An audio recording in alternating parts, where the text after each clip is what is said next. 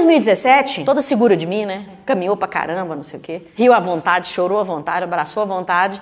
E aí eu fui picada pelo mosquito da chikungunya e quase morri. Fui pro hospital e na hora que eu cheguei no hospital eu já não tinha muita chance. Se eu não fosse atendida rapidamente, eu já cheguei sem movimento nenhum. Guillain-Barré, que é uma, uma doença que dá depois da picada de chikungunya, você fica tetraplégico e você pode perder o movimento. Geralmente as pessoas não falam, não andam. Dificilmente você vai ver uma pessoa com, que teve Guillain-Barré nessa situação que eu estou aqui. Falando com vocês, lendo, escrevendo, eu aprendi tudo de novo praticamente. Isso foi em 2017. E aí eu tive uma, uma oportunidade assim extraordinária. Por isso que eu, você, vocês vão ver eu mostrando para vocês o que eu acho que é ser extraordinário na vida. Não é aonde você tá, não é buscar uma coisa X que estão massificando na sua cabeça. É uma viagem interior muito grande, gente. Eu comecei a meditar, eu tinha 17 anos. Sou meditadora há mais de 30 anos. Eu vou dizer para vocês que lá no hospital eu não consegui meditar, nenhuma vez, porque a dor era insuportável. Eu tomava morfina seis vezes por dia. Era a maior dor que eu já podia ter imaginado. É uma dor incomparável. E só tinha uma coisa que passava a minha dor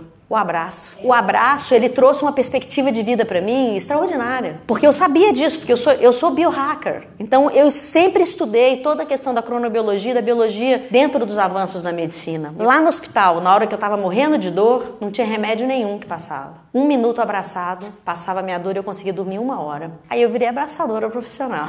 Então hoje eu sempre que saio, estou disposta a dar um abraço. Tem gente que não dá conta muito, muito não, né? Você começa a abraçar, a pessoa vai te empurrando assim, né? Tipo gatinho assim, né? Porque não está habituado a receber tanta ocitocina. Ocitocina é o hormônio do amor. Aí eu entendi toda a minha história. Por que, que eu entendi toda a minha história? Um dia eu saí do Repórter Eco, né? Porque eu senti que aquilo que me movia, aquela história de estar ali todo dia falando de ecologia, de meio ambiente, de vida. A minha casa foi construída para provar que é possível você ser autossustentável e viver com aquilo que você tem, que você planta, que você faz. Tava tudo fazendo sentido e de repente, opa, não tinha mais sentido. E aí, eu passei na catraca da TV Cultura, chorando, falei, não é isso. Só que, tem uma coisa, tinha mais de 20 anos que eu estava lá, mas eu já tinha mais de sete negócios ao mesmo tempo.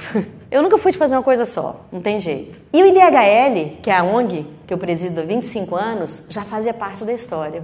E eu só estudava ciência e tecnologia, a força do amor dentro do ambiente do trabalho, a força da saúde, de um ajudar o outro, das pessoas estarem juntas fazendo aquela empresa, aquela história, fazendo si mesmo. Por amor, cara. E não é só fazer o que você ama, é sair de casa amando, ter amor pela vida, ter amor pelo seu vizinho, ter amor pelo próximo. E quando eu fui abraçada e que eu descobri que eu liberava ocitocina, que é o hormônio do amor, em cada abraço, essa ocitocina, ela faz parte do meu dia a dia, da minha história, do meu sonho de ver como que as empresas podem funcionar, como que as pessoas podem se ajudar por causa de um abraço, gente. É, não é alguém chegar para você e falar assim, tô com um problema, pode me ouvir? Às vezes você não pode falar nada, mas dá um abraço para você ver uma coisa. Você não resolve muito da parte da história dessa pessoa. E aí, eu comecei a falar mais sobre isso, mais abertamente, da força da gente amar tudo que acontece com a gente.